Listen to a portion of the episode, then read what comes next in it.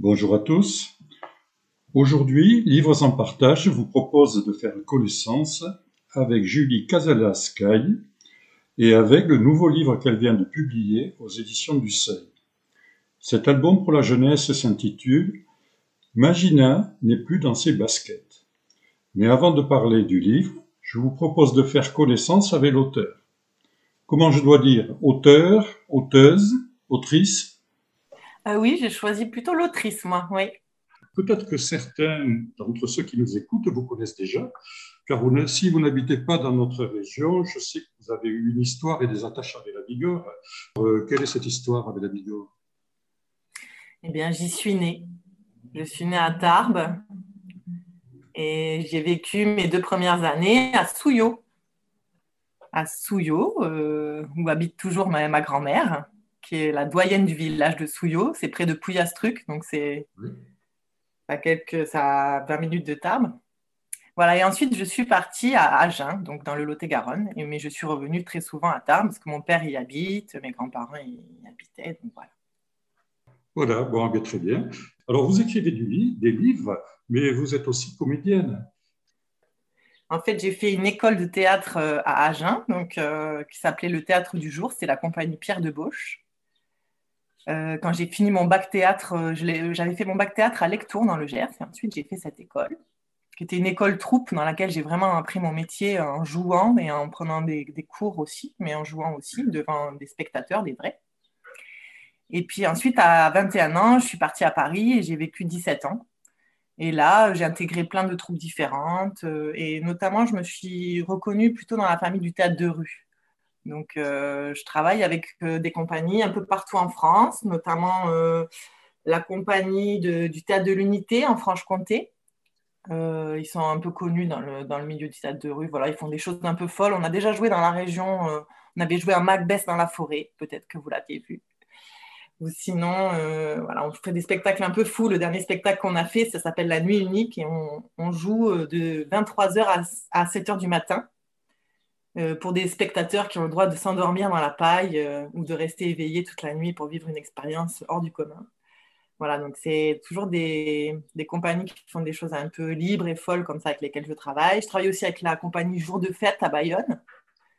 Euh, voilà, avec lesquels on fait un spectacle super qui s'appelle le Projet Laramie, qu'on va jouer bientôt à Nérac d'ailleurs, si tout va bien, si les spectacles se remettent à jouer comme prévu, et à Poitiers aussi. Euh, et puis sinon, qu'est-ce que je fais? Je travaille aussi à Lille avec un collectif qui s'appelle le collectif des Baltringues, pour lesquels j'ai écrit pour le coup. Ils m'ont commandé des spectacles. Donc j'ai écrit un spectacle euh, en coécriture avec les comédiens au plateau euh, qui s'appelait Comme un gant. C'était un spectacle sur les femmes de ménage. Et puis j'ai aussi fait la mise en scène et la coécriture, enfin l'adaptation d'un spectacle autour de la gare de 14. Voilà, pour le tout public à partir de 8 ans avec eux. Donc, activité principale quand même comédienne avant d'être oui, tout à fait, oui. autrice. Alors, question ouais. saugrenue, entre comédienne célèbre et écrivaine tout aussi célèbre, quelle euh, célébrité choisiriez-vous? Ah ben alors là, j'avoue que je choisirais en ce moment plutôt euh, la célébrité d'autrice parce que ah, voilà. ouais, je, sens que là, j'ai bientôt 40 ans, je suis un petit peu fatiguée de la vie de tournée euh, et j'ai envie d'être un peu plus sédentaire. Je viens de m'installer à Marseille en fait. Et voilà, je, prends beaucoup de plaisir à l'écriture et j'aimerais bien développer ce, cette partie-là plutôt, oui. D'accord. Alors, comment on devient autrice euh, D'où vient ce besoin d'écriture De l'école, des parents, de l'environnement, de, enseignant euh, y a-t-il eu un déclic ou... à quel euh. âge euh, vous avez commencé à écrire? J'ai commencé à écrire, euh, je pense, quand j'ai commencé à lire, quoi, très jeune. j'ai toujours. Ma, maman, elle me disait plein d'histoires, que j'adorais les histoires. En fait, c'est surtout raconter les histoires que j'aime, au-delà d'écrire. Quand on joue, on raconte des histoires. quand on écrit, on raconte des histoires. Quand on j'ai aussi fait des, du, conte avec Henri Gougo. Je ne sais pas si vous connaissez, c'est un auteur et conteur qui est extraordinaire. Tout à fait. C'est un des premiers auteurs que j'ai reçu dans une librairie à Tarbes il y a bien, bien longtemps. Ah, génial. Ben, Henri, je le connais bien. je faisais partie jusqu'à cette année de son atelier euh, de conte à Paris. Voilà. Et j'ai aussi fait des ateliers d'écriture avec lui. Donc, moi, ce que j'aime surtout, c'est raconter des histoires, en fait. Et donc, ça, j'ai commencé, ben oui, euh, à l'école. J'aimais beaucoup écrire des rédactions. Ça m'a toujours euh, éclaté. Et ensuite, quand j'ai fait du théâtre dans mon école, on avait la chance d'avoir un théâtre du petit jour qui était dédié aux enfants c'était les élèves de l'école, donc nous, qui pouvions écrire et mettre en scène des spectacles pour enfants. Donc moi, je m'étais inscrite pour ça et j'avais juste proposé un titre au début de l'année. J'avais dit Ambroise cherche des noises parce que j'adorais le titre que je venais d'inventer, mais je ne savais pas de quoi ça allait parler. Donc moi, c'est un peu comme ça que je fonctionne. J'aime bien les titres et parfois ça m'inspire. Et après ça, j'avais écrit donc la pièce Ambroise cherche des noises et c'était très chouette. J'avais beaucoup aimé l'écriture euh, pour le jeune public. Et puis j'ai réécrit ensuite à la sortie de l'école une autre pièce s'appelait Au pied de la lettre et qui parlait d'une poule qui prenait toutes les expressions de la langue française au pied de la lettre. Enfin, je ne sais pas si vous avez lu dans mes, dans mes albums, là, mais il y a aussi toujours cette petite idée de détourner, en fait, de ne pas bien comprendre le sens d'une expression et tout ça, ça j'aime beaucoup. Hmm. J'aime beaucoup les jeux comme ça avec la langue. Voilà, donc ça m'a toujours plu, en fait. Et que ce soit du théâtre ou pour les enfants ou même pour les adultes. Hein. Enfin, là, j'écris aussi pour les adultes. Euh, j'aime ça. D'accord. Alors, euh, parlons de cet album. Donc, euh, Magina n'est plus dans ses baskets. C'est ce qu'on appelle un album jeunesse. habituellement, euh, ils sont d'un format A4. Là, le format est un peu plus petit. Et d'ailleurs, à, ce, sujet, une petite anecdote. Quand je suis allé l'acheter en librairie, impossible, impossible de le trouver parce qu'il était coincé entre deux autres albums. On a quand même réussi à le trouver. Bon. Ah, euh... tant mieux. bon, alors, l'album est imprimé donc sur un très beau papier, avec de très belles illustrations, si bien que pour moi, il fait vraiment partie de la catégorie des livres d'art. C'est quand même euh, vraiment, vraiment très, très beau. Il est très coloré, avec des noirs qui ajoutent au mystère, des beaux noirs qui jouent avec la lumière. Donc, j'ai beaucoup apprécié euh, cette illustration. Et puis oui, ça montre qu'il n'y a pas que Soudage avec qui joue avec les noirs. Alors il y a bien sûr euh, une histoire et du suspense, de, l'humour aussi. Et d'ailleurs, euh, on le devine avec le titre dès le départ. Mais peut-être c'est vous qui allez raconter l'histoire parce que il faut rester maître un peu de, de, la part de mystère et qu'il faut sauvegarder. Et même si les enfants n'écoutent pas euh, sûrement cette émission, il y a quand même les, parents et les grands-mères qui l'écoutent. Alors, euh, dites-leur euh, un petit peu l'histoire jusqu'où vous voulez aller. Ben, c'est l'histoire de Petit Carlero. Petit Carlero, donc c'est le petit loup. Enfin, souvent, les enfants, ils pensent que c'est un petit chat aussi. Voilà, l'illustrateur Vincent, d'ailleurs, je lui dirai, enfin, j'espère qu'il écoutera l'émission parce que ça lui fera plaisir ce que vous avez dit sur ses couleurs et sur ses dessins. Pour moi, c'était un chat. Hein oui, voilà. Souvent, on pense que c'est un petit chat, mais en vrai, c'est au départ, tel que je l'ai écrit, c'était un petit loup. Mais voilà, il le dessine, c'est pas grave, hein, peu importe quoi. On peut, le voir comme un petit chat. Moi, j'aime bien que chacun se fasse son histoire aussi, ça ne me dérange pas. Et donc, euh, petit Carlero, sa sœur euh, Magina, sa grande sœur, avec qui il a passé son enfance à s'amuser, ben, il la reconnaît plus. Et il pense qu'elle a été échangée avec une autre. D'où Magina n'est plus dans ses baskets. Parce qu'il a entendu la voisine dire Magina n'est plus dans ses baskets et du coup il a réfléchi, il s'est dit mais ça doit être ça en fait. En fait, on a dû échanger ma grande sœur contre une autre totalement identique euh, extérieurement mais qui en fait n'est qu'une fausse. Donc son objectif va être de récupérer la vraie euh, et de faire euh, disparaître la fausse. Voilà. Et en fait, bon, ça parle quand même de l'adolescence, quoi. Magina, en fait, elle grandit et, il la reconnaît plus, et, voilà. Alors, bon, on, on devine l'âge de Magina, donc on a parlé d'adolescence. Pour, euh, pour Carlero, il est, plus petit. On pose la question de, de l'âge des enfants à qui s'adresse le livre. Bon, rien n'est marqué, donc souvent il y a des tranches d'âge. Ça serait plutôt pour quelle tranche d'âge, donc, la lecture de ce livre?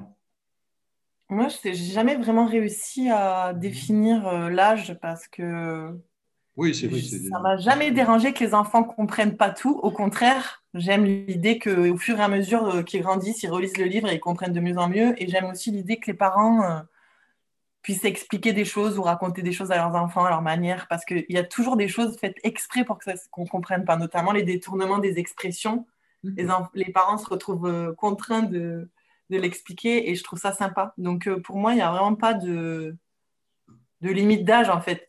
Pour les tout petits, il y a les images et puis après, puis après j'aime bien l'idée que ça parle aussi aux enfants dans les parents, mais les enfants intérieurs. Ça, c'est un de mes objectifs quand j'écris. C'est intéressant parce que je me demandais, ou j'allais vous demander, si vous vous mettiez des contraintes euh, pour écrire pour les, enfants d'un certain âge, par exemple, contraintes de difficulté des mots, des difficultés des, expressions, de la syntaxe, etc. Donc, euh, vous avez un peu répondu que ce n'est pas l'essentiel et ce n'est pas votre préoccupation première quand vous écrivez l'âge. Voilà. Euh, j'aime qu'ils se fassent une idée même quand ils ne comprennent pas. J'aime que, par exemple, un mot qu'ils ne comprennent pas, ils s'imaginent que ça a une signification et que cette signification, n'appartient qu'à eux. J'aime que, que ça ouvre l'imagination. Et le fait qu'il y ait des choses pas compréhensibles, ça crée ça pour moi. Donc, au contraire, euh, je me laisse liberté euh, là-dessus. Et j'ai de la chance d'avoir une éditrice qui, qui, qui, qui me laisse libre aussi pour ça. De même, j'imagine qu'il ne faut pas que l'histoire euh, finisse obligatoirement euh, bien. C'est une question. Non, pas forcément. pas forcément. C'est pas obligé de bien finir. En fait, pour moi, ça, ça finit bien. J'aime que ça finisse bien, personnellement. Mais c'est pas obligé. En tout cas, il peut y avoir des moments où on a peur ou des moments où où on est triste. Enfin, dans le premier album, euh, Le monde entier est nul, ça parlait vraiment de, tristesse, de colère et tout ça. C'était le même personnage de Petit Carlero. Et voilà. J'avais pas peur de parler de, des sentiments euh, de. Alors, je vous ai dit au début de notre conversation qu'on avait eu du mal à trouver l'album au milieu de, dans la librairie. Et alors, à un moment donné, le libraire est parti sur son ordinateur. Il est allé voir, bon, mais je vais voir de quoi ça parle. Et puis il est revenu euh, me voir en me disant, ça y est, j'ai trouvé, euh, il est sûrement dans le rayon psychologie. Alors, il avait vu dans des commentaires que ça parlait de psychologie. On a cherché dans le rayon psychologie, jeunesse quand même, mais documentaire, etc. Et puis on ne l'a pas trouvé. En définitive, on l'a trouvé, euh, trouvé dans le rayon fiction, etc. Mais cette anecdote me semble intéressante parce que le livre est sans aucun doute une fiction, mais avec un message à faire passer. Alors, si je résume bien, euh, bon, si, j'ai bien compris, à l'adolescence, et peut-être dans d'autres périodes de la vie, euh, on n'est plus dans ses baskets. On est en recherche, il faut chercher sa voie, etc. Donc, euh, avez-vous dans votre démarche en général, dans vos projets d'écriture, la volonté d'aborder la psychologie et le comportement des personnages pour, au final, faire passer un message? Euh, j'ai à cœur d'aborder les émotions, je dirais.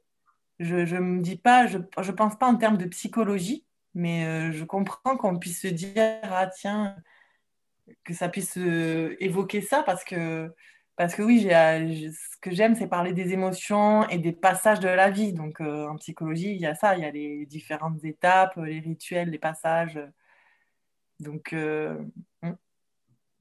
je t'ai un peu coupé, mais je crois que vous, me demandiez s'il y avait une suite de prévues, c'est ça? Oui, puisqu'on retrouve les personnages déjà dans le premier livre. Alors je me suis dit, tiens, il y a une création de personnages qu'on va retrouver euh, tout au long euh, mm.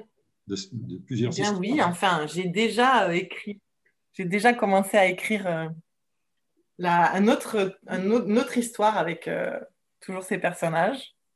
Mais maintenant, il faut que je la présente à l'éditrice, il faut qu'elle ça lui plaise et que voilà. Mais euh, j'espère que ça lui plaira. En tout cas, ça plaît beaucoup à mon illustrateur euh, Vincent. Donc, euh, on est hyper motivé pour le, pour le créer, cette, ce nouvel album. D'accord.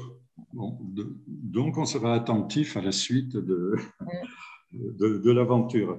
J'allais vous demander si vous n'étiez pas tenté pour les, par l'écriture pour des livres d'adultes, et vous avez répondu au début que oui, euh, il y en a qui ont été édités, non Je ne crois pas quand même. C'est...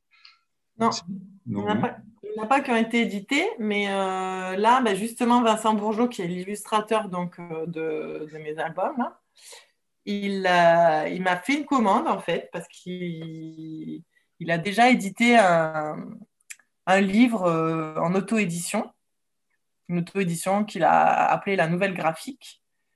Et voilà, et il m'a il fait une commande d'un texte qu'il illustrerait, donc une nouvelle en fait, pour adultes, mais qui serait illustrée. Voilà, donc euh, c'est notre, notre projet. Et, et donc j'ai écrit pour les adultes là dernièrement, j'ai terminé ma nouvelle et j'en suis très contente, c'est très agréable aussi. Très bien. Et donc je me mettrai peut-être euh, au roman à un moment donné, qui sait. J'ai déjà écrit un roman pour ados, mais je n'ai pas encore euh, essayé de le faire publier. Voilà, je voudrais le retravailler d'abord. D'accord. Mais ça m'a beaucoup plu. Alors, pour parler d'édition, je sais la difficulté de se faire éditer, et euh, de tant les éditeurs reçoivent des manuscrits. Et, comment, alors comment on se fait publier au Seuil en plus, qui est une édition euh, prestigieuse, j'allais dire, qui est un, éditeur prestigieux. Oui, c'est vrai. Euh, comment vous êtes arrivé à atteindre le ben, Seuil? En fait, moi, au départ, je ne cherchais pas à faire publier mon texte, hein, je l'avais écrit. Et puis, je l'ai fait lire à mes amis Mélanie et Vincent, dont, l'illustrateur Vincent. Et c'est lui qui m'a dit Ah, mais c'est génial ton texte. Moi, euh, j'aimerais bien l'illustrer, essayer du moins, parce que pour lui, il trouvait que ça le challengeait. Mon écriture était assez originale pour que ça lui donne un nouveau challenge de dessin. Donc, j'ai dit Ah, ben, avec plaisir. Et du coup, il a fait deux dessins et il m'a expliqué qu'en fait, un éditeur, il choisit d'abord un texte avant de choisir euh, des dessins. Donc il fallait d'abord qu'un éditeur accepte mon texte. Donc on l'a envoyé euh, à plusieurs éditeurs et puis euh, très rapidement, Céline Houtenwalter, c'est mon éditrice au seuil, elle m'a contactée pour me rencontrer parce que ça lui avait vraiment, ça l'avait touché quoi. Et donc on s'est rencontrés et, et elle a dit allez, on y va. Et voilà. Et Vincent a illustré. Vincent avait déjà travaillé avec Céline, donc il avait son contact, mais il y a des années, quand elle ne travaillait pas du tout au seuil. Donc, il avait envoyé le, manuscrit comme ça et, et elle l'a trouvé super et voilà. Bon, ben, très bien, parce que c'est surprenant comme ça du, premier coup de trouver un, tel éditeur. Ben alors, le, alors, le, rôle de l'éditeur aussi, c'est euh, parfois corriger, mais conseiller, etc.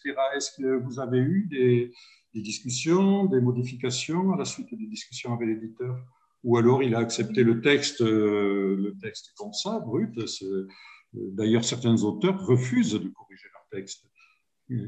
Comment ça s'est passé? C'était vraiment un travail très chouette, très fluide entre nous trois, en fait. Ça vraiment, Vincent, il m'a toujours consulté. Moi, je l'ai consulté sur le texte pour savoir ce qu'il en pensait, et lui, lui m'a déjà fait des retours au départ en disant ah ben là, tu vois, euh, tu pourrais changer ci ou ça. J'en ai tenu compte. Et ensuite, Céline, euh, m'a aussi euh, orientée, dirigée euh, dans l'écriture. Enfin, elle m'a proposé des modifications. Il y a certaines choses que j'ai accepté de modifier. Ça m'a toujours, ça a créé des défis pour moi parce qu'elle voulait quelque chose de précis et j'étais là, ah, comment garder mon authenticité tout en répondant à sa demande? Donc j'aimais bien. Et puis, il y a des endroits où j'avais pas du tout envie de changer. Elle m'a toujours dit, c'est que, c'est que si tu veux, hein, si tu n'as pas envie de changer, on change pas. Mais voilà, elle a argumenté ses, points de vue et j'aimais bien y répondre. Quoi. Donc c'était vraiment un travail, euh, un travail à trois et très fluide et agréable. Et pareil, moi je faisais des retours à Vincent sur les dessins, sur, certains, sur certaines modifications, Céline aussi. Donc euh, on travaillait vraiment euh, de concert et ça c'est apparemment c'est pas toujours le cas. c'est pas toujours aussi, aussi fluide dans les équipes. mais là, c'est vraiment un bonheur. Bon, eh bien, je crois qu'on va, on va arrêter là notre conversation. On va laisser les, les auditeurs découvrir le livre qu'on doit trouver dans toutes les librairies. Alors, je rappelle le titre, Magina n'est plus dans ses baskets, et aux éditions euh, du Seuil et au rayon jeunesse, ça va de soi. Voilà, merci Julie et bonne continuation avec les personnages. Voilà. Merci. Au revoir.